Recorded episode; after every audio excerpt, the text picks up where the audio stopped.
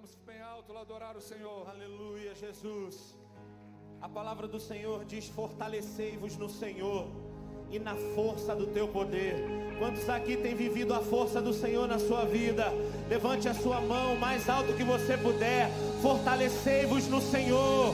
Fortalecei-vos no Senhor e na força do seu poder. Aplauda Ele nessa noite. Aplauda Ele nessa noite.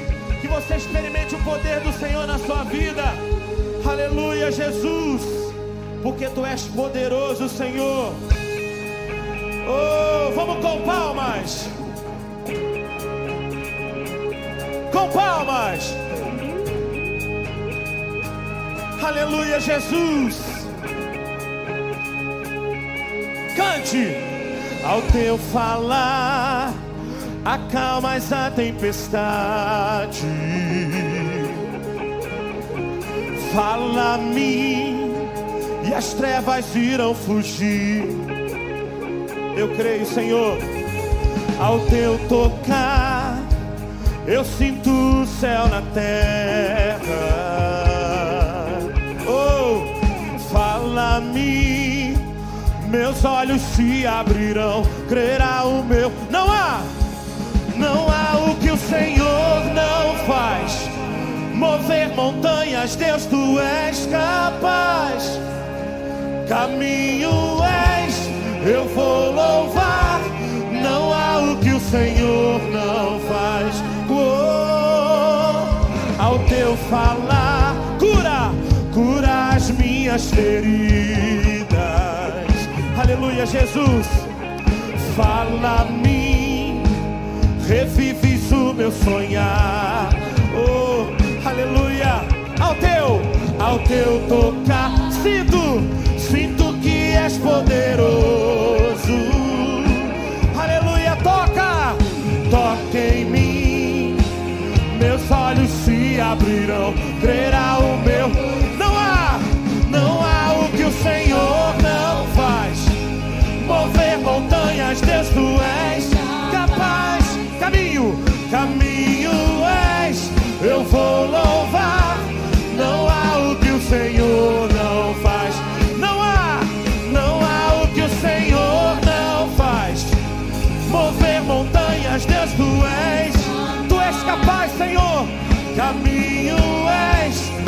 vou louvar.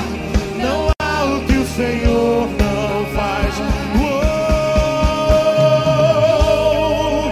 Aleluia, Jesus. Nós cremos no teu poder nessa noite. Nós queremos se fortalecer em ti, Senhor. Só em ti nós achamos força. Aleluia, Jesus. E nós nessa noite vamos crer. Diga assim, ó. Vou crer além do que já criei. Não há outro como o poder de Cristo. A fé virá. Eu digo amém. Não há outro como o poder. Você pode dizer isso? Vou crer além do que já criei. Não há outro, não há outro. A fé virá. Eu digo amém. Não há outro. Agora nós vamos com palmas. Vou crer além do que já criei. Não há outro como o poder de. A fé virá. A fé virá. Eu digo amém. Não há outro como o poder. Não há o que o Senhor não. Não há mover montanhas. Deus tu és. Ele é capaz. Caminho. Caminho és.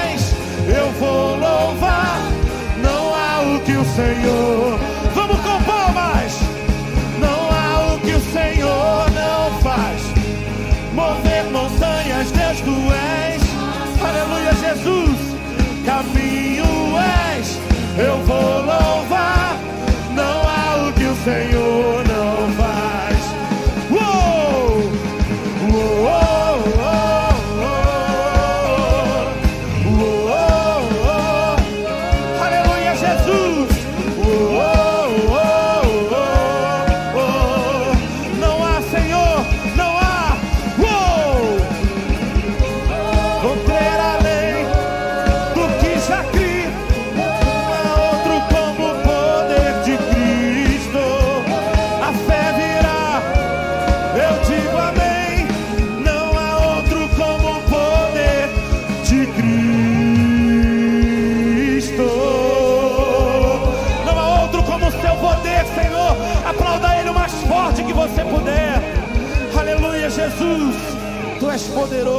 Senhor.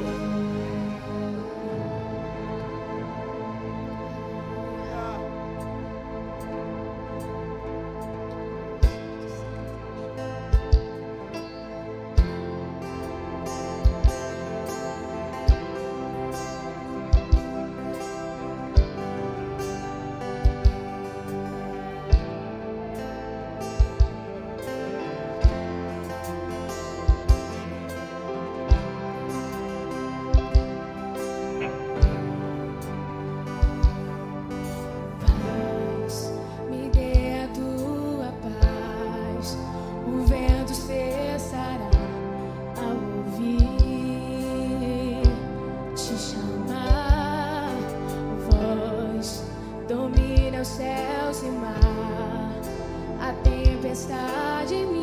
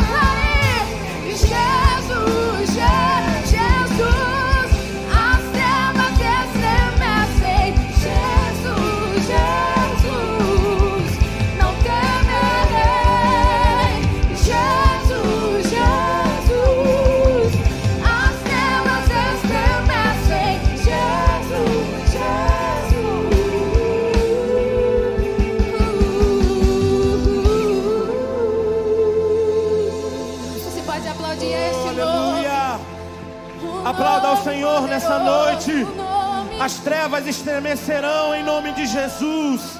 Aleluia. Oh, obrigado, Senhor, porque a tua palavra diz que a promessa que o Senhor nos fez é a vida eterna.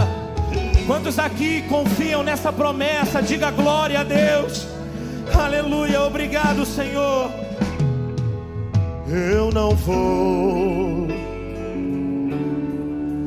com as coisas daqui, pois eu sei há um lugar que me espera. Estrangeiro eu sou, o meu lar é onde? É no céu, meu Jesus vem buscar a sua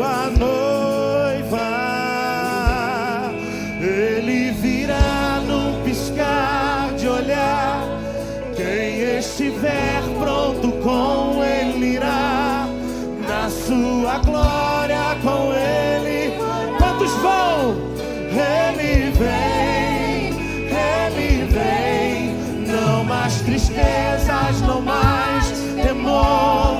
Junto com os anjos, aleluia. Digno é o poder.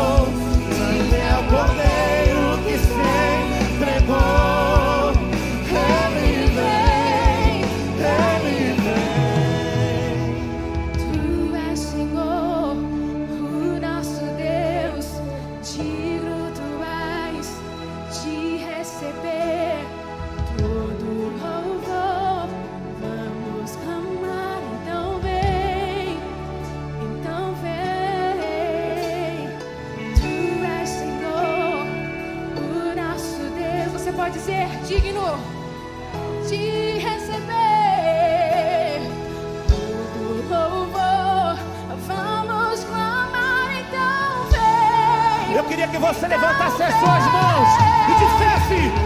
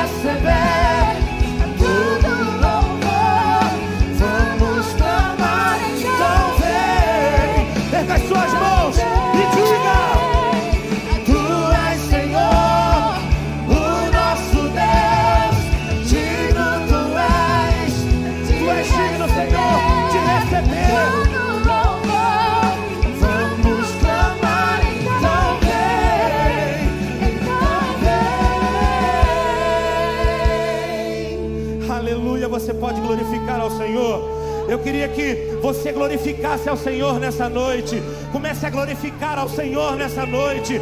Faça uma declaração de amor ao Senhor nessa noite. Olha para Ele e diga: Senhor, obrigado por essa salvação. Aleluia.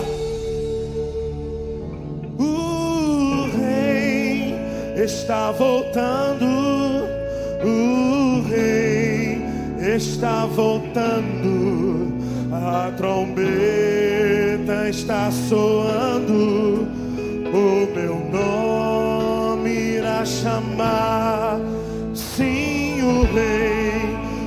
está voltando o rei, está voltando, a trombeta está soando.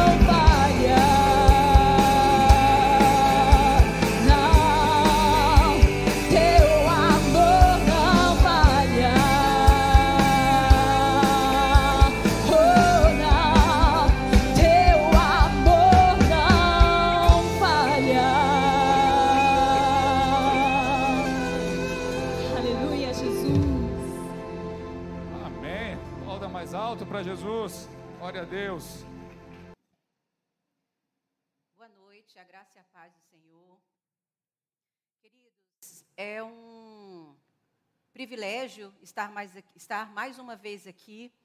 É, a gente tem visto, e, e agora que a gente fez essa oração aqui, nós estamos falando sobre os nossos projetos da igreja. O que a gente tem percebido que nós, como igreja, é hora de nos posicionarmos, amém? Nós estamos aqui vivendo ainda numa época de pandemia, ainda a nossa vida não voltou totalmente ao normal, e aí a gente também tem a tendência a desanimar, a deixar as coisas do jeito que estão, retroceder. E aí, nós, como corpo, como igreja, nós estamos aqui hoje, nós para te convidar e para te incentivar a você se posicionar em Cristo. Amém? Essa palavra eu intitulei hoje Como ter plenitude em Cristo. Se você hoje for pensar na sua vida, nesse ano que você passou aqui, se a gente olhar para a nossa realidade, como é que você pode dizer que você teve uma vida plena, uma vida abundante, no momento de, de, crise, no momento de doença, no momento onde muitas pessoas morreram, muitas pessoas perderam seus entes queridos, e não só perderam suas vidas, mas também, que é o máximo né, da dor, que é perder pessoas. Pessoas perderam é, seus empregos, perderam é, um norte na vida, porque quantos aqui conhecem pessoas que tiveram é, uma, tiveram problemas nesse momento aqui da pandemia. Eu conheço muitas pessoas que tiveram problemas. E se a gente olhar, e eu quero ler com vocês, é um versículo célebre de Jesus. Nós, como cristãos, nós temos que ter esse versículo impregnado no nosso coração, que é de João 10, 10, que diz assim: O ladrão vem apenas para furtar, matar e destruir. Eu vim para que tenham vida e a tenham plenamente. E eu quero também agora que vocês leiam comigo 2 Coríntios 12, 10. Por isso, por amor de Cristo, regozijo-me nas fraquezas, nos insultos, nas necessidades, nas perseguições, nas angústias, pois quando sou fraco é que sou forte. Você pode estar se perguntando, Sara, o que, que tem a ver o primeiro versículo com o segundo? Parece meio contraditório. Ali em João, Deus está falando que o inimigo veio para roubar, matar e destruir, mas Cristo está falando: eu vim para que vocês tenham vida e tenham uma vida abundante, tenham uma vida plena, tenham plenitude em Cristo. E logo após, em 2 Coríntios, nós vemos isso. E aí eu comecei a pesquisar o que, que será ser pleno, o que é ter uma vida cheia de plenitude. Eu li uma pesquisa de uma socióloga que trabalha com comportamento humano e que faz estudos sobre temas muito difíceis. Ela estuda temas como vulnerabilidade, como fraqueza, como vergonha. E ela intitulou essa pesquisa, o tema dessa pesquisa, O que é preciso para cultivar uma vida plena? E ela fez essa pesquisa e também outro, outro ponto que ela observou. E o que atrapalha esse processo de você ter uma vida plena? E aí, avaliando as respostas, ela teve várias respostas recorrentes com o seguinte: é, para a primeira pergunta, o que, que é preciso para você alcançar plenitude? Olha só o que ela encontrou nessas pesquisas com milhares de pessoas. Para essas pessoas responderam e ela foi fazendo lá, tabulando as respostas. Ela teve como resposta: a pessoa para cultivar vida plena, ela precisa de autoestima, ela precisa de descanso, ela precisa de diversão, ela precisa de confiança, de fé, de esperança, autenticidade, amor, pertencimento, alegria, gratidão, criatividade. Tudo isso combina com vida plena, não combina? Combina. Eu vi realmente. Tem tudo a ver com vida com plenitude. Tem, combina com plenitude. Agora vamos olhar as respostas que ela teve, o que que atrapalha o processo de ter uma vida plena. Olha as respostas que ela obteve. Primeiro, perfeição, entorpecimento, que pode ser conhecido como fraqueza ou desânimo, convicção, exaustão, autossuficiência, desenvoltura, adaptação, crítica e escassez. Se você avaliar essas, essas respostas, e foi o que ela fez, ela ficou perplexa. Porque, na ótica dela, como pesquisadora, perfeição não era sinal de que, de que a vida dela não era plena, que era algo que atrapalhava a plenitude. Que convicção também é algo que atrapalha no processo para você ter uma vida plena. Adaptação. E aí ela ficou pensando, e a vida dela, ela colocou: eu não entendi. Para mim, ter convicção, ter. É, ser perfeita, ser autossuficiente, eu me considero uma pessoa com plenitude tendo esses ingredientes. E aí ela percebeu que, na verdade, há um, um paradoxo. Realmente, quando a gente quer ser perfeita, quando a gente quer se adaptar a tudo e às outras pessoas, se adaptar às opiniões das outras pessoas, quando a gente quer ser autossuficiente, quando a gente quer ter a convicção de que nós estamos certos, nós não temos uma vida plena, nós não vivemos em plenitude. E avaliando essa pesquisa, avaliando essas respostas, e eu comecei a me perguntar: será que para você ser pleno, você ter plenitude em Cristo, há também esse paradoxo? Há também essas incoerências, entre aspas? E eu fui me perguntando. E aí, gente, gente, eu fui realmente entendendo que a lógica, a lógica do reino, a lógica de Deus é bem diferente da lógica desse mundo. Porque se a gente olhar para as nossas. Se eu perguntar para você, o que para você teria que acontecer na sua vida para que você se considerasse pleno, para que você tivesse plenitude em Cristo? Me fala aí. Pode chutar, pode ir falando aí, não tem certo nem errado. Vamos lá, sem, sem medo. A máscara atrapalha, mas pode falar alto. Um de cada vez.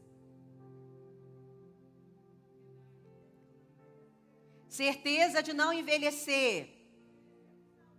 Envelhecer com saúde. que mais? Como? Você é errado? Não, isso não é plenitude, mas você também não precisa ser perfeito para conseguir plenitude. Beleza. que mais? Gente, ter estabilidade emocional, tudo isso combina com plenitude. Verdade, tudo isso combina com plenitude.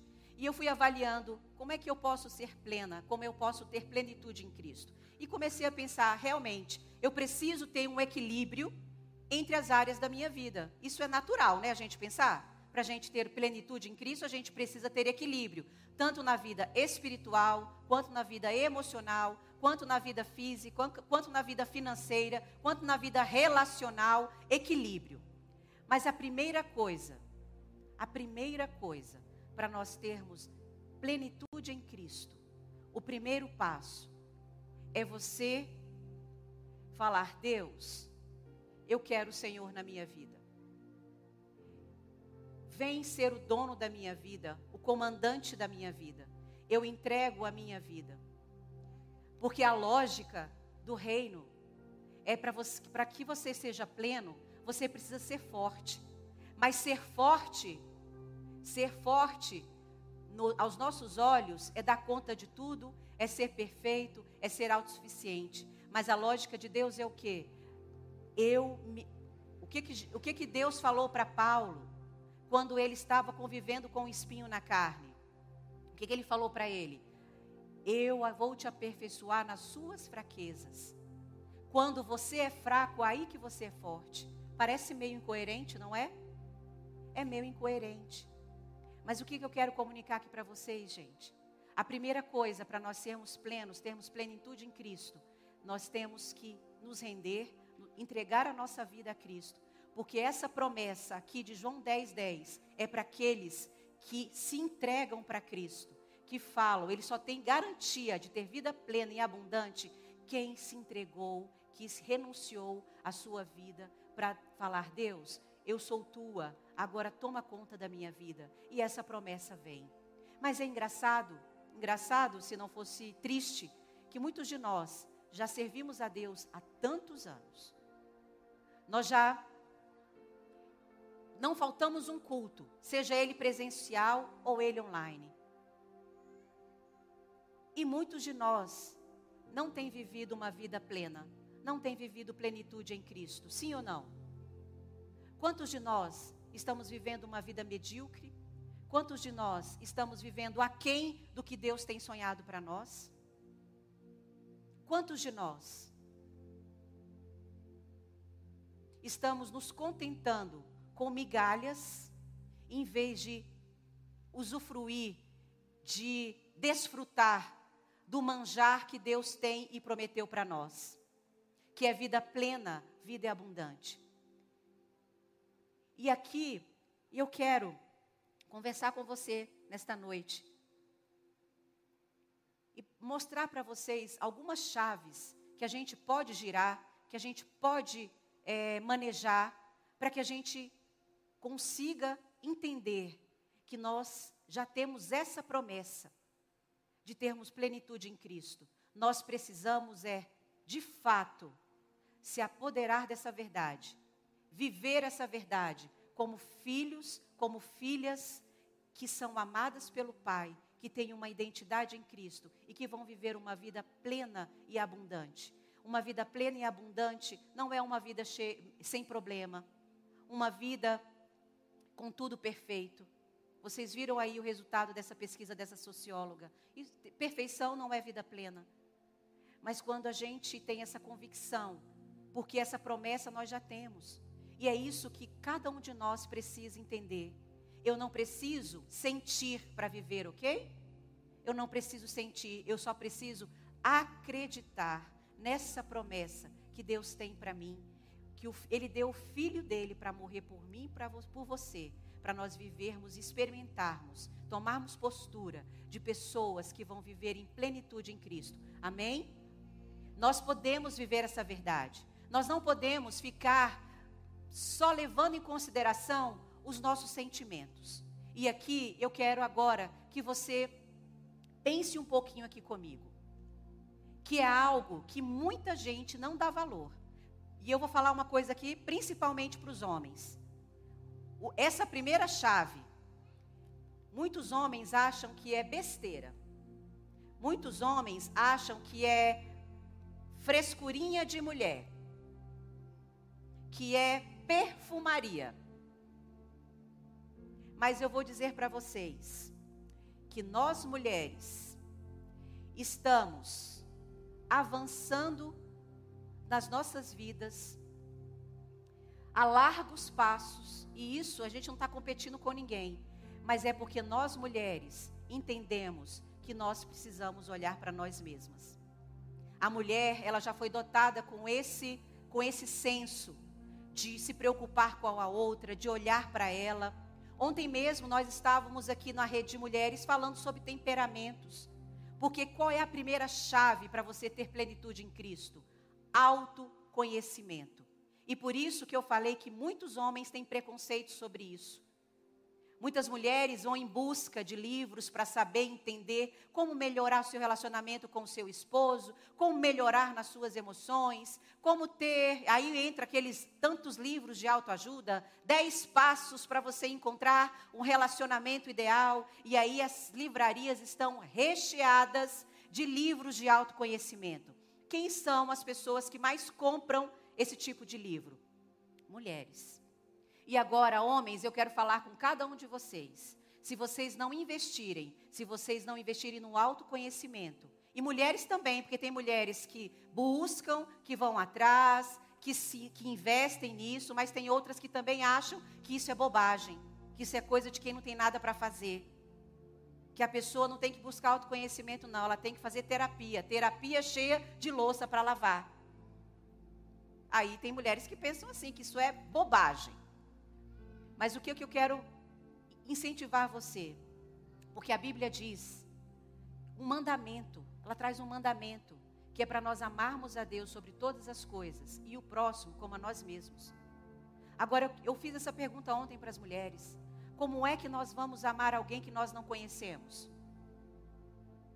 É possível? Aí eu vou perguntar para os homens. Agora eu quero a resposta dos homens. É possível a gente amar algo que a gente não conheça? Mesmo que você fala, Sara, eu gosto do Barcelona. Não conheço os jogadores, mas você já viu um jogo dele, não já? Homens. Já viu um jogo. Se, eu- se você falar, eu amo é, rugby, nem sei que esporte é esse. Estou falando aqui. Mas para você conhecer, para você amar isso aí, você tem que saber quem, quem joga, como é que é mais ou menos o- a regra do jogo, não é? Então eu estou usando aqui o universo masculino. Para dizer o quê? Se você não conhece, é impossível você amar. Então, se você não se conhece a si mesmo, você não consegue nem se amar e muito menos o próximo. Muito menos. E aí, gente, vem uma chave que, foi, que é uma descoberta incrível, que já está há anos que isso já foi colocado para nós e muitas vezes a gente passa e faz vistas grossas. Gente, eu falei quando eu estava anunciando aqui a rede na semana passada, a rede de mulheres. Eu falei assim: olha, gente, a partir do momento que a gente se, se propõe a se autoconhecer, mais a gente, quanto mais a gente se conhece, mais a gente tem a possibilidade de conhecer a Deus. E até comentei isso ontem na rede, que eu fiquei, gente, será que eu falei uma coisa certa? Será que eu dei uma bola fora? Será que eu falei uma coisa que não tem nada a ver? E graças a Deus, eh, eu pude constatar que não. Então a gente, eu comecei a pesquisar alguns autores clássicos que num livro que eu estou lendo que gosto muito, e ele colocou que muitos clássicos, muitos clássicos já diziam isso. Essa primeira frase, lembra, alguém já ouviu conhece-te a ti mesmo? Quem já ouviu essa frase? Conhece-te a ti mesmo. Essa, essa frase foi falada a primeira vez por Sócrates. Conhece-te a ti mesmo e você conhecerá o universo de Deus. Sócrates. Aí você vai falar, Sara, é um filósofo. Tem nada a ver com Deus, né? Filósofo. Ok. Mas vamos lá. Sabe o que, que Santo Agostinho fala? No seu livro, em Confissões, 400 anos depois de Cristo, ele diz assim: Como você pode se aproximar de Deus estando distante de si mesmo? Ele orou: Concede, Senhor, para que eu possa conhecer a mim mesmo, para que eu possa conhecer a Ti. Tem outro autor, um autor que é dominicano chamado Eckhart, que lá do século XIII ele escreveu: Ninguém pode conhecer a Deus sem primeiro conhecer a si mesmo. Ainda tem outro, outra pessoa lá distante, Santa Teresa de Ávila. Talvez vocês nem devam ter conhecido falar dela, nem eu tinha ouvido falar, mas eu li o que ela escreveu no caminho da perfeição, que ela diz assim, olha, quase todos os problemas na vida espiri- espiritual têm sua origem na falta de autoconhecimento. Queridos, por isso que eu estou dizendo aqui que a primeira chave para você ter plenitude em Cristo é você se conhecer. Hoje você tem noção de como você é? Você tem noção de como você reage quando você é ofendido? Você tem noção de como que você é, lida quando você é rejeitado? E aí eu vou poder começar a falar um monte de questões aqui para vocês. E eu tenho trabalhado muito nesse tema sobre a questão da saúde emocional, porque eu entendo que se a gente não tiver uma saúde emocional, dificilmente, se a gente não tiver as nossas emoções bem saudáveis, umas emoções bem trabalhadas, dificilmente nós teremos uma espiritualidade saudável. E por isso que eu invisto tanto, por isso que eu falo tanto desse tema, porque nós não seremos completos se nós descartarmos as nossas emoções. Nós somos seres completos, nós somos seres integrais. Nós não podemos ter uma plenitude, nós não podemos ter uma vida abundante se a gente desconsiderar, se nós não olharmos para as nossas emoções. Autoconhecimento é muito importante. E muitas vezes, pessoas têm negado olhar para essas questões.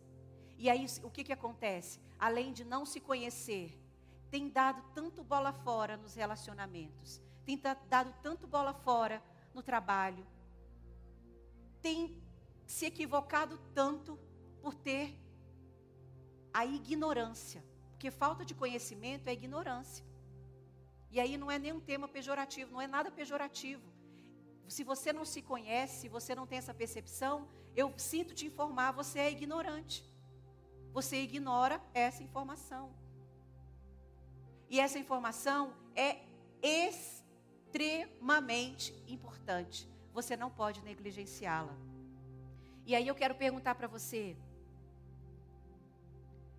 diante de tantas essas questões que a gente tem colocado, da importância do autoconhecimento, sabe uma coisa também que a gente negligencia como ser humano e como cristão e que tem dificultado termos uma vida plena em Cristo? Nós não nos livrarmos das coisas que nos atrapalham. Por que, que é tão difícil falar de coisas que a gente fica desconfortável? Quem é que gosta de se sentir mal? Ninguém, né, gente? Óbvio. Ninguém gosta de se sentir mal. Nós queremos listas, né, de três, faça três coisas para você ter sucesso. É, invista nisso que você vai se dar bem. Por que, que tem tantos vídeos aí bombando no YouTube? Vídeos práticos, vídeos que mostram para você ter felicidade, para você ter conhecimento, tudo muito rápido, tudo muito fácil e de que de preferência que você não se sinta mal, não se constranja, não sofra. Só que isso não funciona. Nós temos que olhar para as coisas que nos atrapalham. Nós temos dificuldade de mudar, nós temos dificuldade de crescer, porque a gente não quer olhar para essas coisas. Quer ver uma coisa? Nós hoje nessa pandemia, nós estamos usando máscara para tudo. Mas o fato é que nós, antes mesmo dessa pandemia, nós já disfarçávamos muito as nossas as nossas questões. Como é difícil a gente falar de uma coisa que não está dando certo na nossa vida. Mas o que eu tenho aprendido nesses últimos tempos é que as pessoas, para gerar conexão umas com as outras, elas precisam entender que você é gente, que você é ser humano, que você tem falhas, que você tem vulnerabilidades. Só que a gente acha que a gente chegar aqui, olha, eu ganhei isso, eu sou vitoriosa, eu, fiz isso, eu fiz aquilo, e todo mundo, uhul! Pode ter o ruhu, gente, mas na verdade, a pessoa, ela se conecta com você quando ela percebe, você teve, você sentiu o que eu senti, você sofreu o que eu sofri, você entende a minha dor. Isso gera conexão, isso gera empatia, isso gera estreitamento, pertencimento e você olha para as pessoas com mais amor, não é verdade? Só que nós temos dificuldade de falar o que nos atrapalha. E por que que isso acontece, gente? Porque nós temos medo. Medo de mostrar quem nós somos. Porque, na verdade, muitos de nós nem sabem quem somos. E aí nós somos assolados pelo medo. E aqui eu quero mostrar para você que nós podemos, sim, ter plenitude em Cristo, quando nós entendermos a lógica do reino, entendermos que para eu ter, ser pleno, para eu ser plena, eu posso ser forte, mas a minha força é quando eu comunico, quando eu entrego e quando eu falo, Deus, eu dependo do Senhor. Eu preciso do Senhor na minha vida. Quando eu comunico uma fraqueza, aí eu sou forte. Essa é a lógica. Sara, você está meio pirada hoje. Não está falando coisa com coisa. Querida, você vai entender, você vai compreender o que eu estou colocando aqui para você. De fato, nós podemos ser plenos nós podemos ter plenitude em Cristo quando a gente começar a deixar as coisas que nos atrapalham. E eu ouvi uma, e eu vou me inspirar numa palavra da pastora Talita, quando ela traz algumas coisas de pesos, eu só peguei os títulos, só me inspirei nos títulos dela, mas eu usei outras outras outros pesos. Nós precisamos aprender a liberar os pesos que têm sido colocado sobre nós. Muitas vezes nós temos peso que são colocados por outras pessoas e muitas vezes nós levamos pesos que nós mesmos colocamos sobre nós. E aqui eu quero é, trabalhar a vida de Elias. Elias, se você não conhece a vida de Elias, você pode ir lá ler Primeira Reis, Segunda Reis, você vai ler, você vai ver ali a história dele. Elias era um profeta. Elias, ele fez mil coisas estupendas aos olhos de Deus. Ele foi mão de Deus, ele fez proezas com Deus. E no versículo 18, no capítulo 18 de 1 Reis, mostra ali uma batalha que estava entre os profetas de Baal e ele estava sendo ali é, ridicularizado, Deus estava sendo ridicularizado, Jezabel estava lá com aqueles 400 profetas de Baal, fazendo seus sacrifícios, e ali naquele momento, e ali teve um, um confronto, e Deus falou para Elias como é que ele iria destruir aqueles profetas. Ele falou para Deus falou para Elias, colocou como é que ele deveria fazer, e aí ele simulou, colocou aqueles altares, jogou água no altar que era dos servos do Senhor, dos profetas do Senhor, colocou água, molhou, e aí eles tiveram lá, o, tentaram colocar fogo, tentaram fazer o sacrifício e nada deu certo. Na verdade, o que aconteceu? Ali, os profetas de Baal foram desmoralizados, desmoralizados, todos ali morreram, e o Senhor foi exaltado. Deus foi exaltado por meio de Elias. E o que mais me impressiona é que no capítulo 19, Elias, ele é acometido por um peso que não tem lógica, é dele ter vivido aquilo, de ter presenciado aquele milagre todo ali, aquele poder todo do Senhor. E ele ficou intimidado por Jezabel. Sabe por quê? Que lá em, em 1 Reis 19,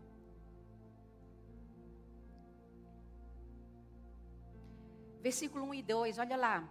Ora, Acabe contou a Jezabel tudo o que Elias tinha feito e como havia matado todos aqueles profetas à espada. Por isso Jezabel mandou um mensageiro a Elias para dizer-lhe que os deuses me castiguem com todo rigor, caso amanhã, nesta hora, eu não faça com a sua vida o que você fez com as deles. Elias teve que lidar com o peso da ofensa. Gente, Elias estava sendo intimidado por uma mulher. Ele tinha matado tantos profetas à espada. E ele estava sendo intimidado por uma ameaça de Jezabel. Agora, uma coisa que nós também não vamos ficar livres é de ofensas. Você pode não ser ofendido, você não pode ser ameaçado de morte, mas tem muitas pessoas que ameaçam frustrar os seus sonhos, sim ou não? Tem. Muitas pessoas que ameaçam frustrar os seus sonhos, ameaçam frustrar as suas expectativas, os seus projetos. E nós precisamos aprender para viver plenamente, para ter plenitude, liberar esse peso da ofensa. Tem gente que aparece na nossa vida só para nos ofender. Já ouvi alguém falar assim, e essa daí não vai dar para nada. Eu já ouvi isso. E pasmem, aqui na igreja. Essa daí não vai dar para nada. Ofensa. Tem pessoas que ouvem assim: o que? Você estudar para concurso? Sai fora, você é uma fracassada. Você não estuda nem para fazer a, a, escola bíblica dominical, para dar aula para as crianças. Você vai estudar para concurso? Não vai dar certo, não. Aí, como é que aquela ofensa entra nos seus ouvidos?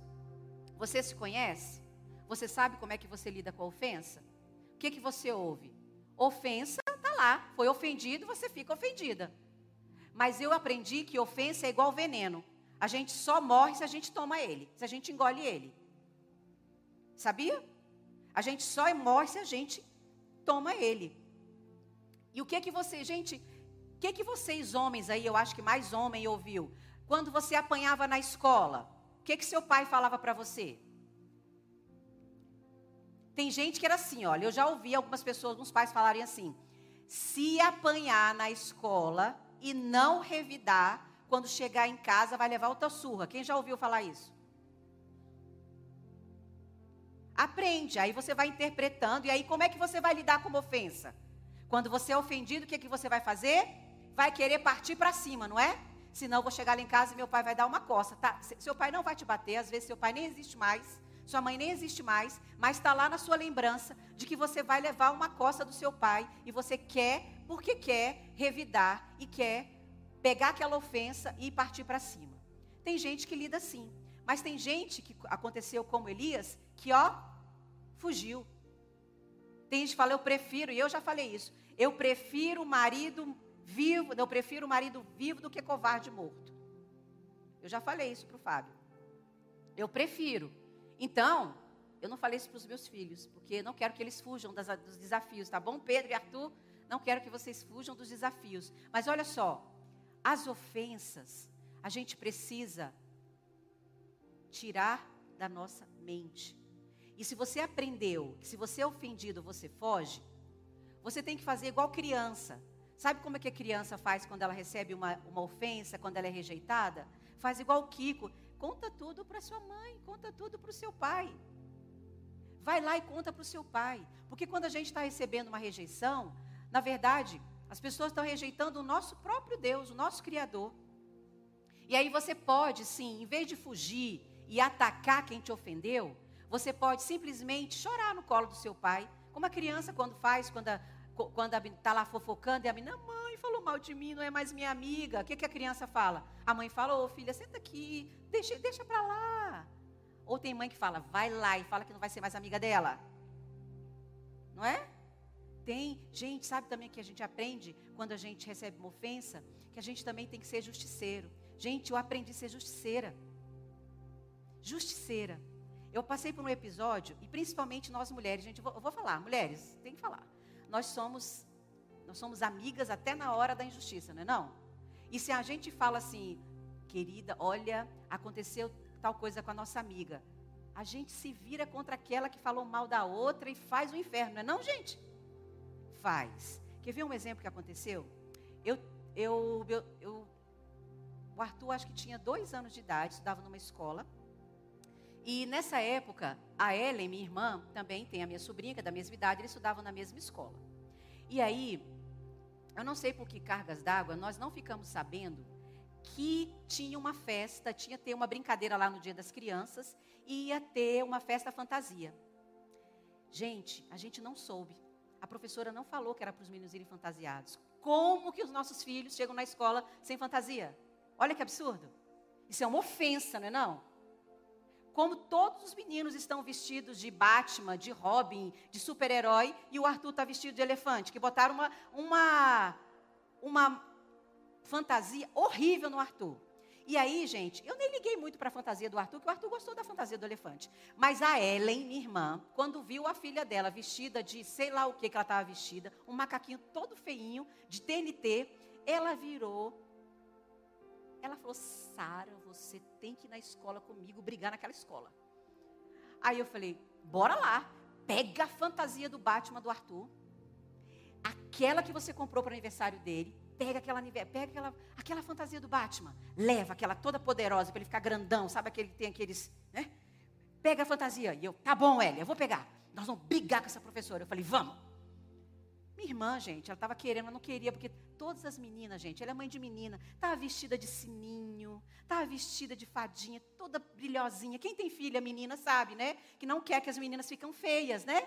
E aí a Ellie estava, que estava, e falou. Aí eu nem estava muito. O, Pedro, o Arthur tinha gostado da, da fantasia do elefante, eu estava nem ligando. Falei, bora lá. E nós chegamos lá, a professora ficou tão constrangida, porque nós chegamos parecendo umas leoas. Justiceira. Como? Como? Como que os nossos filhos, os nossos lindinhos, queridinhos, salve, salve, idolatrado, estão sem fantasia? Justiceira. Gente, pode parecer uma história tão bobinha, mas quantas de nós, quantos de nós já pegou guerra que não era sua? Já entrou em ofensa para ser justiceiro? E o que, que eu aprendo, gente? A nossa justiça vem do Senhor. Quem é que vai dar conta de quem está nos ofendendo? É o nosso Deus, amém? Nós precisamos, para ter vida plena, tirar esse peso da ofensa. Precisamos nos liberar disso. Só que Elias, ele não fez isso. Ele se intimidou pela ameaça de Jezabel. E aí vem um segundo peso que ele precisa se liberar que ele não liberou e que nós precisamos aprender, liberar, tirar esses pesos, essas coisas que nos atrapalham, que é o peso da insegurança. Lá em 1 Reis 19, 2, ela falou: Jezabel mandou um mensageiro a Elias, dizer-lhe que os deuses me castiguem com todo rigor, caso amanhã, nessa hora, eu não faça com a sua vida o que você fez com a deles. Gente, você já viu o ditado que cão que muito late não morde? Você já viu alguém mandar é, mensageiro para matar? Quem quer matar, manda o quê? Assassino. Sim ou não? Quem quer matar, manda assassino. Elias se intimidou com um mensageiro. Eu não sei quem era mais inseguro, se era Jezabel ou se era Elias. Porque você viver com insegurança, gente, é terrível. Quantos aqui já se sentiram inseguros em algum momento da sua vida? Numa entrevista de emprego, como é que você reage? Você fica bem? Você se sente pleno? Quando você é colocado diante de uma situação nova. Quando lá o menino vai ter que pedir a menina em casamento. Quando vai ter que ir lá é, ir ao médico pegar um diagnóstico não tão simples. É fácil lidar com o peso da insegurança? Ficar inseguro é bom? Mas quantos de nós aqui estamos seguros todos os dias da nossa vida? Nenhum de nós. Nós lidamos com a insegurança. E é isso que a gente precisa começar a olhar. De que forma que eu lido com a insegurança? Eu tenho certeza que nesse episódio lá da escola, muita coisa foi comunicada e eu comecei a perceber. Eu estava numa escola com um padrão elevado. Eu me senti inferior àquelas pessoas, acredito que eu e também a minha irmã. Não me sentíamos confortáveis ali naquele ambiente. E aquilo que estava dentro de, dela e de mim, que eu também peguei a dor dela, que nem era minha naquele momento, mas comunicou alguma coisa que não estava certa. Por que que você, onde que você acha que é a raiz da sua insegurança? Você se acha que você não é bom o suficiente? Que você não é adequado? Que tem pessoas muito melhores que você? Que você vive se comparando com as pessoas que estão no seu trabalho, com as pessoas que estão também lidando com, no ministério com você. Fruto de insegurança. Qual é a raiz da insegurança? Você sabe me dizer? Talvez você não saiba. Mas é esse o convite que eu faço para você ir atrás. Porque muitas vezes a raiz da nossa insegurança é porque muitas vezes nós não fomos tratados da forma como nós deveríamos ser tratados. Nós interpretamos uma palavra dura como rejeição, nós olhamos para as pessoas nos, cara, nos olhando de cara feia, brigando conosco, e nós achamos que elas não estavam gostando da gente. E quando fala para nós que nós que isso está errado, a gente entende, você é errada. Você não está fazendo algo errado, você é errada. Faz sentido aí para vocês? Para ter alguma aí, uma, uma raiz da insegurança? Mas o que eu quero dizer para vocês? Que nós não podemos ficar focados nesses sentimentos. Se Elias tivesse se lembrado da vitória que ele teve ali, naquele confronto com os profetas de Baal, ele não teria se sentido intimidado pela ameaça de Jezabel. Teria, gente? E uma coisa que a gente precisa entender: tudo que a gente põe o foco demais, ele cresce. Se a gente foca demais na nossa insegurança, ela vai crescer. Se a gente foca nas nossas das ofensas que nós recebemos, ela vai crescer. O que nós precisamos entender, focar que num Deus que ele supera todas as nossas inseguranças, todos as nossas, os nossos desconfortos. Ele tem promessa para nós. E para a gente viver essa vida plena, viver a plenitude que Ele prometeu para nós, nós não podemos ser levados pelos nossos sentimentos. Nós não podemos ser guiados pelo que a gente está sentindo. A gente precisa ser guiado pelo que a gente precisa fazer. Se você tem que enfrentar uma situação nova, fala, Senhor, Está aqui, o Senhor sabe que tô, eu estou me sentindo insegura, estou me sentindo incapaz, mas vem comigo. A, a sua palavra diz que com o Senhor eu sou forte, mesmo eu sendo fraca. É isso que nós precisamos lembrar. Senhor, eu me lembro que de um outro momento que eu passei por uma situação difícil, o Senhor estava comigo, o Senhor não me envergonhou. Então é isso que o nosso pensamento, nós precisamos lembrar, trazer à nossa memória as coisas que nos dão, as lembranças que nos dão esperança. O que, que você tem focado aí? Nos momentos que você não dá conta, nos momentos que você não se sente su suficiente? Queridos, o que eu quero dizer para você? Você ser, ter uma vida plena é uma decisão. Você precisa decidir querer ser pleno em Cristo. A segurança combina com plenitude, vocês concordam? Segurança combina com plenitude. Então, o meu convite hoje é que você solte o peso da sua insegurança.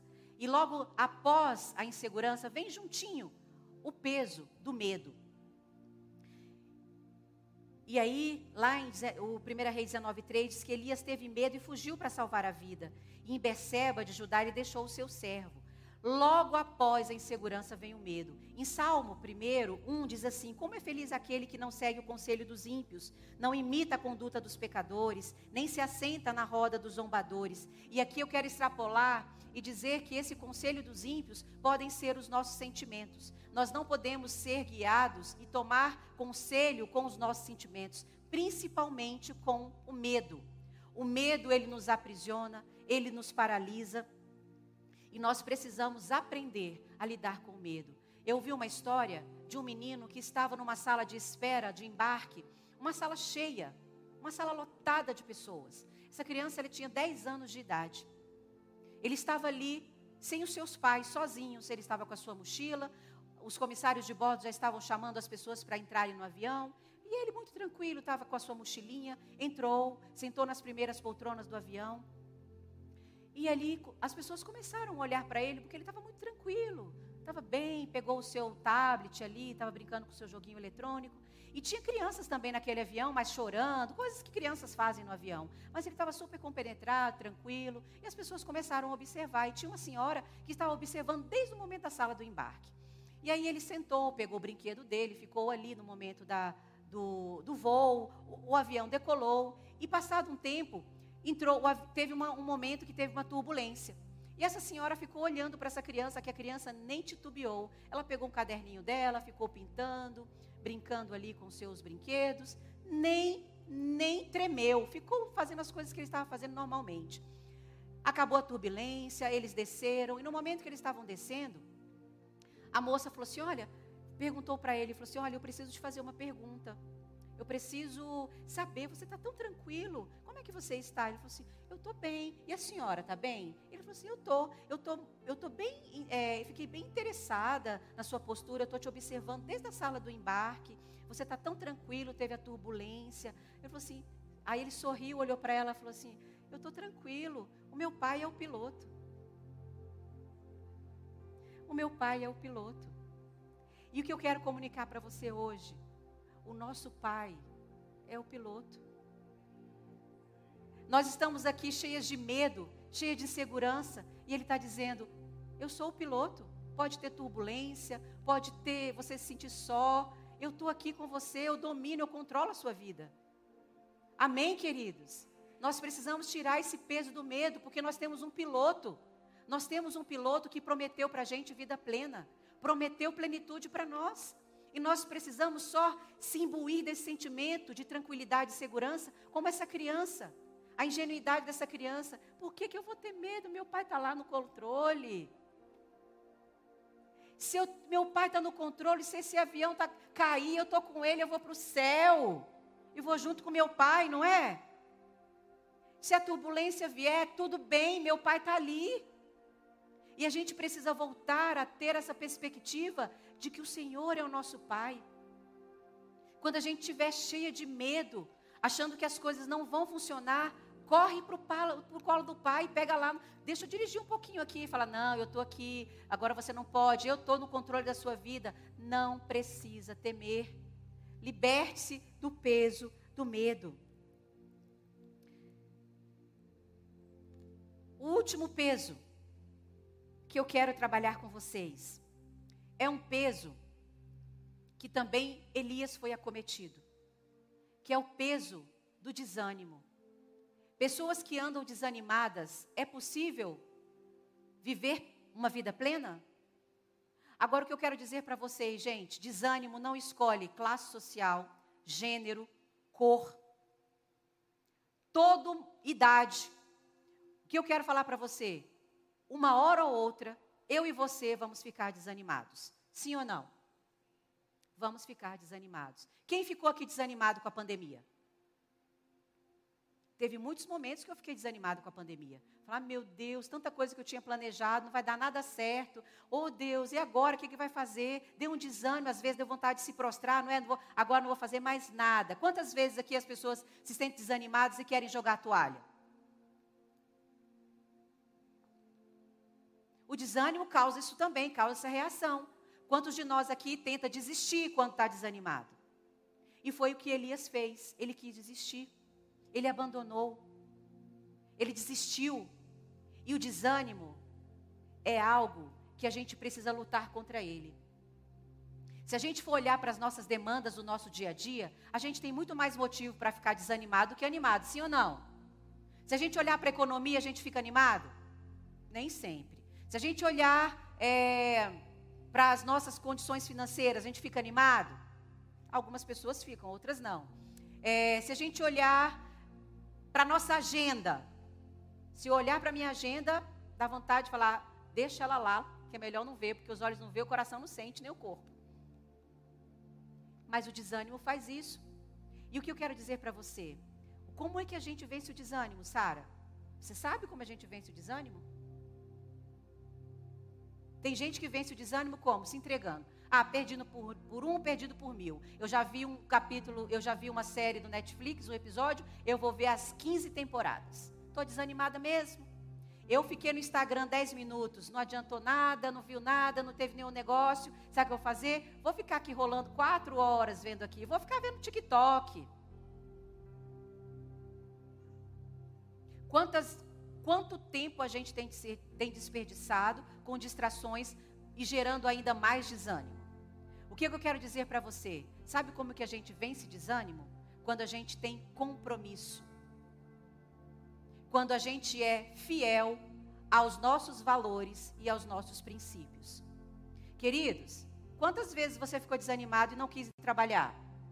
Eu já tive um monte. Ai, que vontade de desmarcar aquele paciente, queria dormir mais uma horinha. Estou tão desanimada. Mas eu faço isso? Não. Por quê? Eu tenho um compromisso com a pessoa que eu tratei. Eu tenho um horário com ela. Então eu sou fiel ao meu compromisso, fiel aos meus valores e aos meus princípios. Agora você já percebeu quantas pessoas jogam tudo para cima para viver uma distração? Eu mereço, estou cansado. E não é fiel aos seus compromissos? E aí a gente vê também que as pessoas até são fiéis, são fiéis no trabalho, com seus compromissos no trabalho, mas pede para fazer alguma coisa na igreja. A pessoa até fala, vou fazer, mas na hora H, ó, dá burros, ó, vou embora estou cansada. Não, tem mais gente que pode fazer. Não, deixa para Sara fazer. Deixa para outra pessoa fazer. Desanima, não se compromete. Sabe o que isso comunica, gente? Descaso. Descaso. Às vezes, muita gente não tem descaso com o nosso chefe. E nem tem que ter mesmo, não. Mas é tão fácil ter descaso para a obra de Deus, para o serviço, para o chamado que Deus tem para nós nós desanimamos e a primeira coisa que a gente faz, não vou para a igreja. Estou desanimado. Não, aquela palavra está muito fraquinha. Estou desanimada, vou ficar aqui. É tão fácil a gente abrir mão do compromisso, da fidelidade, do que a gente se compromete a fazer. A gente só vence o desânimo quando a gente é fiel aos nossos princípios e aos nossos valores. Amém? Queridos, nós precisamos liberar esse peso do desânimo. Nós, como cristãos, e para termos vida plena, nossa palavra tem que ser como a palavra de Deus diz: sim, sim, não, não. Se você fala, eu vou fazer, faça, mesmo que você esteja cansada. Queridos, aqui eu não quero, não é me exaltar, mas vou dar só um exemplo. Para eu estar falando essa palavra aqui hoje, eu acordei quatro horas da manhã para estar tá preparando. Por quê? Eu tinha compromisso de estar aqui hoje. Eu tinha todas as desculpas. Até tentei, irmão, prega para mim. Foi, irmão. Mas eu não consegui. Eu falei, então, olha, é isso aí. Então vamos lá. Eu estava na rede de mulheres, cheguei ontem em casa quase meia-noite. Falei, então vamos lá. E acordar, tem que acordar cedo. Tem que fazer. O compromisso está aí. Eu sei o que eu, qual é o meu chamado. Eu sei o que Deus tem, tem que falar para essa igreja. Eu sei que o Senhor vai falar com as pessoas. Então, o desânimo, sai para lá. Quando chegar em casa, eu vou dormir. Minhas costas estão doendo. Estou com nódulo aqui. E aí? Compromisso. A gente só vence o desânimo quando a gente tem compromisso, quando a gente é fiel aos nossos princípios e aos nossos valores. O que é que tem desanimado? Que peso é esse desânimo que você está levando? Você está desistindo? Jogando a toalha? Correndo para as distrações? E ainda com, a, com aquela frase eu mereço. Estou super cansada, eu mereço. Eu mereço não ir para a igreja hoje, eu mereço não participar da rede, eu mereço, eu mereço não participar dos eventos da igreja, eu mereço, não vou nem assistir esse, esse, esse seminário aí de rejeição, essa coisa passara. Mas, gente, não desanime. Esse seminário aí de rejeição, de cura, é bênção. Se você quer investir no seu autoconhecimento, vem para cá. Faça a sua inscrição. Comece a entender como é que você funciona. Como é que, comece a entender por que, que você trata as pessoas do jeito que você trata. Por que, que você tem que estar levando uma vida medíocre quando você poderia estar levando uma vida plena e abundante que Cristo prometeu para você? Você precisa participar. Você precisa sair desse lugar aí de desânimo, de, de, de entrega. Ser, compro, ser fiel ao seu compromisso, ser fiel ao seu chamado, ser fiel ao que Deus tem para você, ser fiel aos planos e sonhos que o Senhor tem sonhado para você. Liberte-se deste peso do desânimo, meus queridos. O inimigo, ele sussurra, tá? Ele fica sussurrando no nosso ouvido. Deixa para lá. Você já fez demais. Não precisa fazer não. Fica na sua. Você só precisa, vai lá, liga o seu YouTube, fica lá comendo sua pipoca. De vez em quando dá uma passadinha para ver o que está falando. Já fez sua obrigação.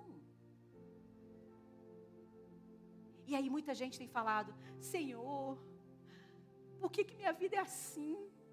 Por que, que minha vida não dá, não dá certo?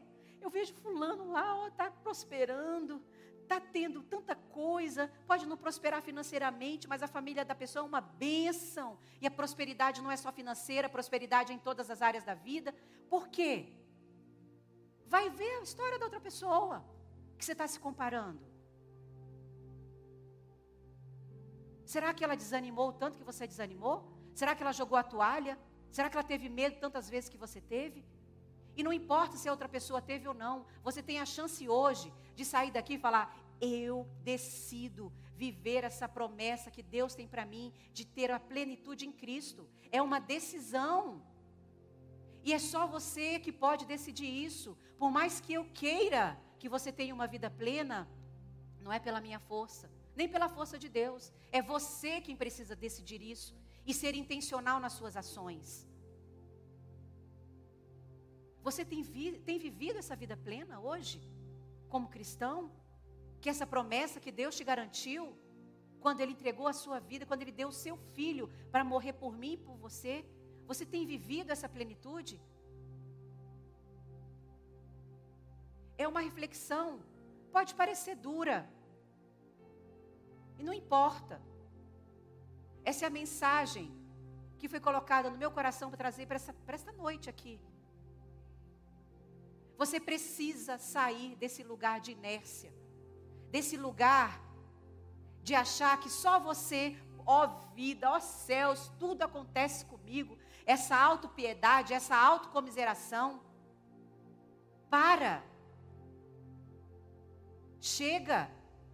Muitos de nós temos vivido como crentes mimados, cheios de mimimi, só que as bênçãos de Deus, só que as benesses de Deus. Não se compromete, não tem vida a sós com Deus, não, nem sequer abrem a Bíblia, e quando abrem, só deixa lá empoeirada no Salmo 91. Tem gente que ainda acha que está é um amuleto abrir a Bíblia lá no Salmo 91, que está protegendo a casa.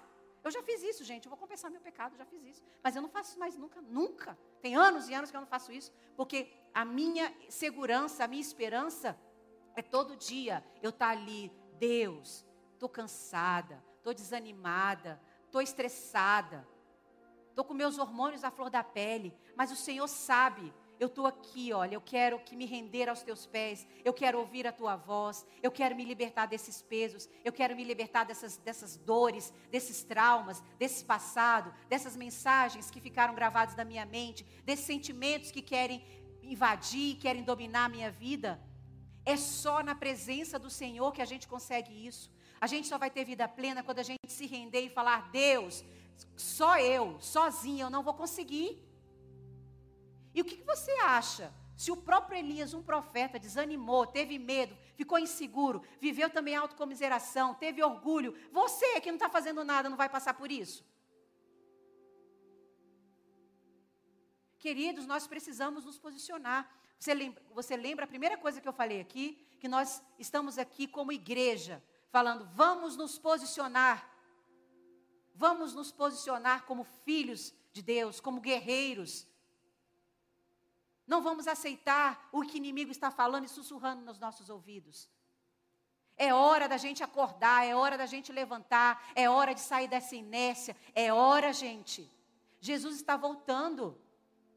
Nós não estamos dando conta disso, a gente canta, o rei está voltando, o rei está voltando, mas o que a gente não quer é que Jesus volte, porque a gente quer viver os prazeres dessa terra. Volta não, Senhor, ainda não conheci a Europa. Volta não, Senhor, ainda não tive filho. Volta não, Senhor, porque eu não casei. E a gente fica vivendo essa vida medíocre. Uma vida que poderia ser uma vida totalmente diferente, desprendida, vivendo o que o Senhor tem para nós, enchendo essa igreja de pessoas, saqueando o inferno, mostrando com a sua vida que você pode. Olha, eu aqui, olha, comigo não, olha, eu, não, eu realmente, com a minha força eu não sou não, porque quanto mais eu sou fraco, em Cristo eu sou forte, mas com o Senhor, e a gente pode. Você pode confiar nesse Deus que eu confio, olhando para a sua vida, tirando esses pesos, vivendo uma vida plena. O que que você está fazendo da sua vida? Eu confesso que eu queria falar uma palavra diferente. Mas a gente nem faz o que a gente, quando a gente tem compromisso, a gente não faz o que a gente quer, a gente faz o que precisa ser feito. A gente precisa fazer o que precisa ser feito. E eu quero agora te convidar para você ficar de pé.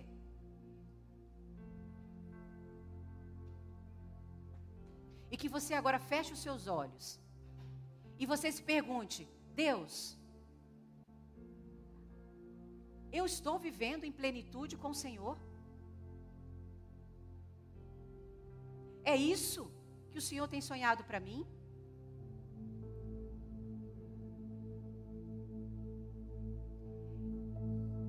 Eu estou carregando pesos desnecessários?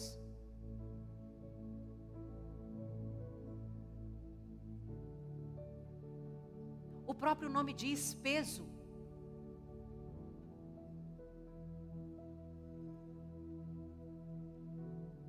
Eu quero que você feche os seus olhos e que você agora se posicione diante do seu Pai.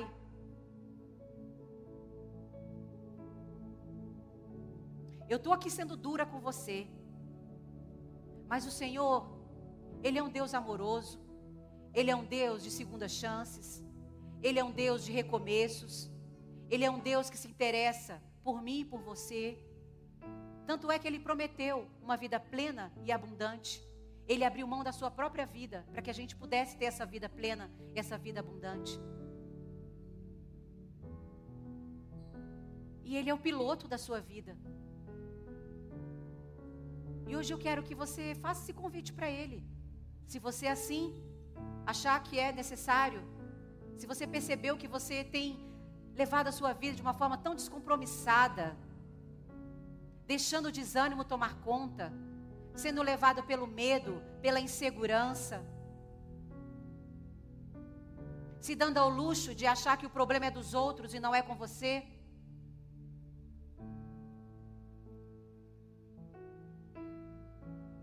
Que decisões você pode tomar hoje? Não adianta a gente só chegar e ficar só no campo das ideias. O que que hoje você vai se comprometer a fazer com o seu pai, com o piloto da sua vida? para você ter e viver essa plenitude que Ele prometeu para mim e para você? É acordar uma hora mais cedo? É jejuar mais uma vez na semana? É viver as disciplinas espirituais? É se comprometer a estar em sintonia e conexão com o seu Pai? Você só pode ter conexão com quem você conhece, com quem você se relaciona. É impossível você se conectar, você entrar na mesma frequência de alguém que está tão distante. E hoje é sua hora, Ele está aqui. Ele está aí de braços abertos, falando para você, filho, eu estou aqui, filha, vamos começar de novo. Eu sei, eu conheço você. E se você se arrepender e se posicionar eu não vou lembrar o que você fez ontem, o que você fez hoje. Eu tenho um futuro de bênção. Eu tenho planos muito maiores que os seus. Os meus caminhos são de paz e não de morte. Eu tenho sonhado tantas coisas para você. E você, até hoje, desistiu de viver esses sonhos. Mas o que Deus está tá falando para você hoje que você pode começar de novo, que você pode ter plenitude nele, você pode crescer espiritualmente. Você pode se relacionar com Ele mais um pouco, se comprometer com Ele, participar da torre de oração por essas crianças, participar dos eventos que a igreja propõe de crescimento, abrir a sua Bíblia, abrir a sua boca, porque o seu relacionamento não depende da igreja. A igreja é um lugar de comunhão, é um lugar onde você também recebe, mas o lugar de você se aproximar de Deus, de você ter comunhão com Deus, é no seu quarto. É você apagar, apagar tudo: celular, tablet, computador. Falar, Deus, eu estou aqui. Eu quero me relacionar com o Senhor, eu quero te ouvir. O que o Senhor tem planejado para mim?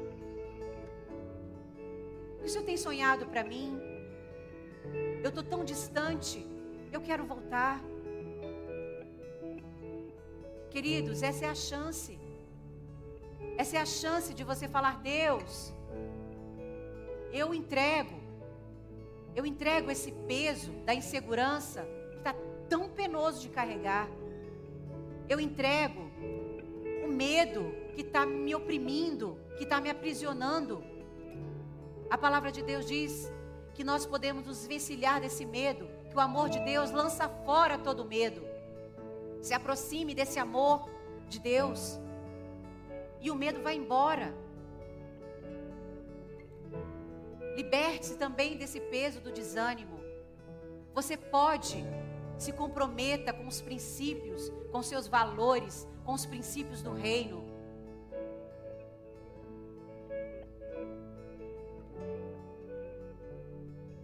Queridos, é uma, essa é uma noite de conserto. Essa é uma noite de entrega. Essa é uma noite de reconciliação. Amém?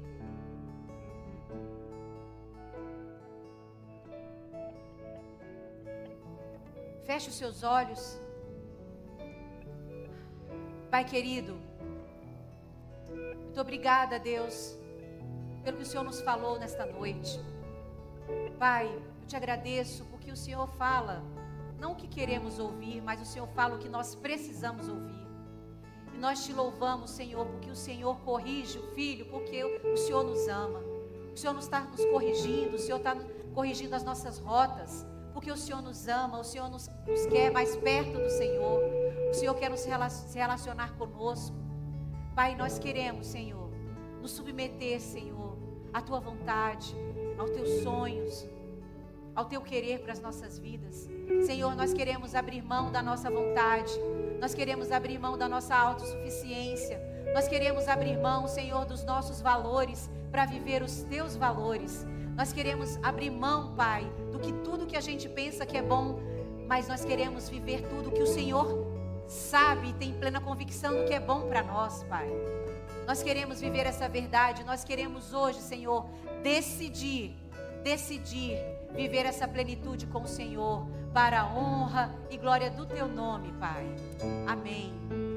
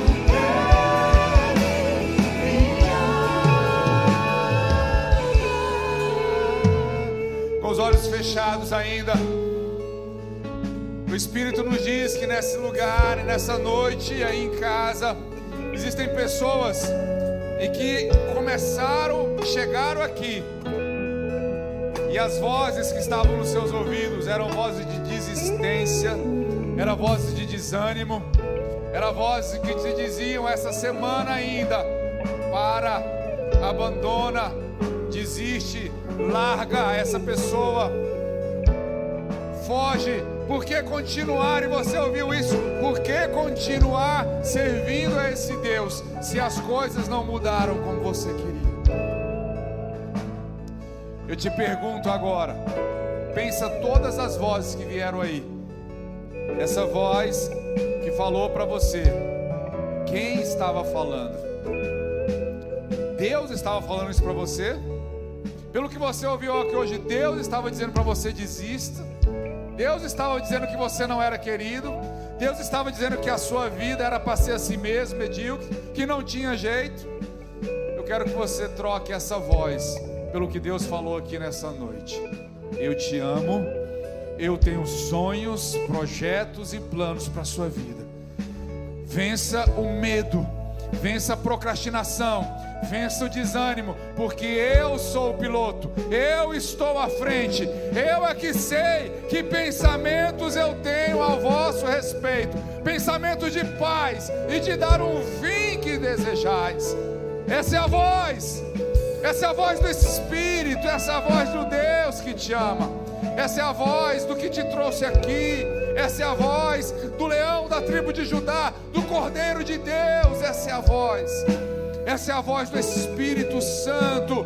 E quando você sair daqui, essas outras vozes ainda vão querer te falar, ainda vão querer te desanimar, ainda vão querer te dizer: mantenha-se onde você está.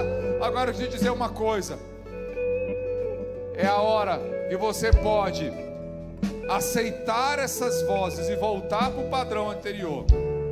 Ou você pode se levantar como filho de Deus e dizer: cale-se toda voz, cale-se, sai daqui, todo espírito maligno sai da minha casa, sai da minha família, deixa a minha mente. Espírito Santo, eu sou o teu filho, Pai amado, eu sou o teu filho, Senhor, é o Senhor que governa a minha vida, e eu agora, eu calo as vozes do inimigo, eu calo as vozes contrário, e em nome de Jesus, eu repito as vozes do Senhor para mim, que me dizem: Você é um filho amado, eu que sei que pensamentos eu te chamei, eu te escolhi. Eu tenho preparado um lugar para você, muito além deste lugar.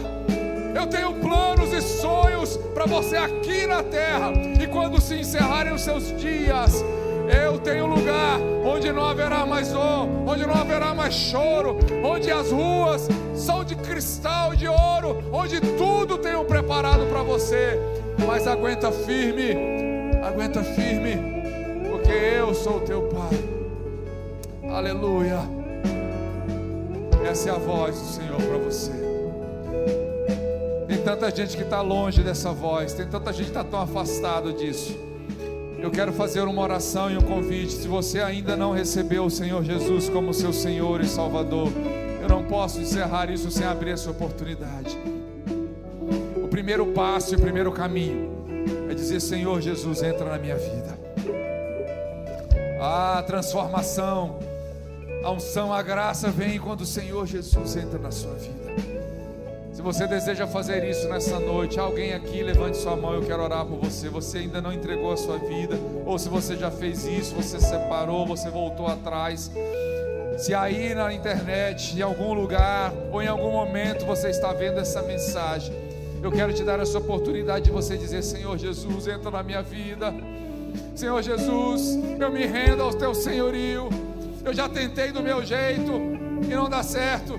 Eu confesso os meus pecados, eu me arrependo do que eu fiz, eu entrego a minha vida ao Senhor. Se você deseja fazer isso, nos manda uma mensagem, diz eu quero, eu recebo, eu aceito. Tem um QR Code, aponte seu celular para ele e diga eu quero. E nós vamos entrar em contato com você. Feche seus olhos aí onde você está. Repita comigo essa oração, Senhor Jesus. Eu reconheço que que sou pecador e que preciso do teu perdão. Eu te recebo essa noite como meu Senhor e como meu Salvador. Perdoa os meus pecados, entra na minha vida, transforma-me. Eu nunca mais serei o mesmo, para a glória do teu nome. Amém. Amém. Aleluia. Somos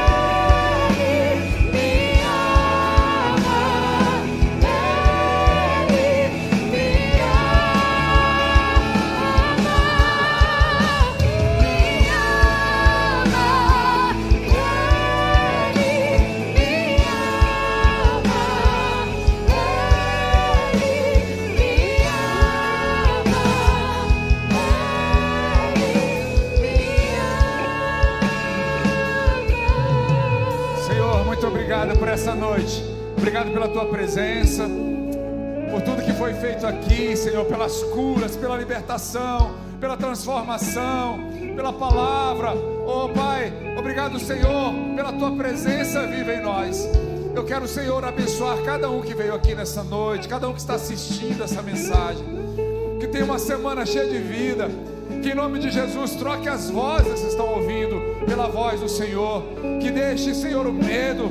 Que deixe a procrastinação. Que deixe, Senhor, a, a, a autocomiseração. Deixe, Senhor, essas vozes atrás. E assuma, Senhor, uma nova postura.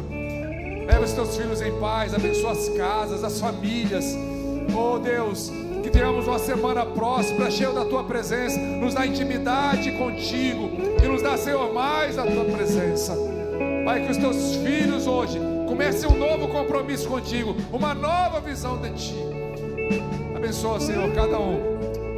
Em nome de Jesus. Que o amor de Deus, nosso Pai, a graça do nosso Senhor Jesus Cristo, a comunhão e a consolação do Espírito Santo esteja sobre a vida de cada um, hoje e sempre.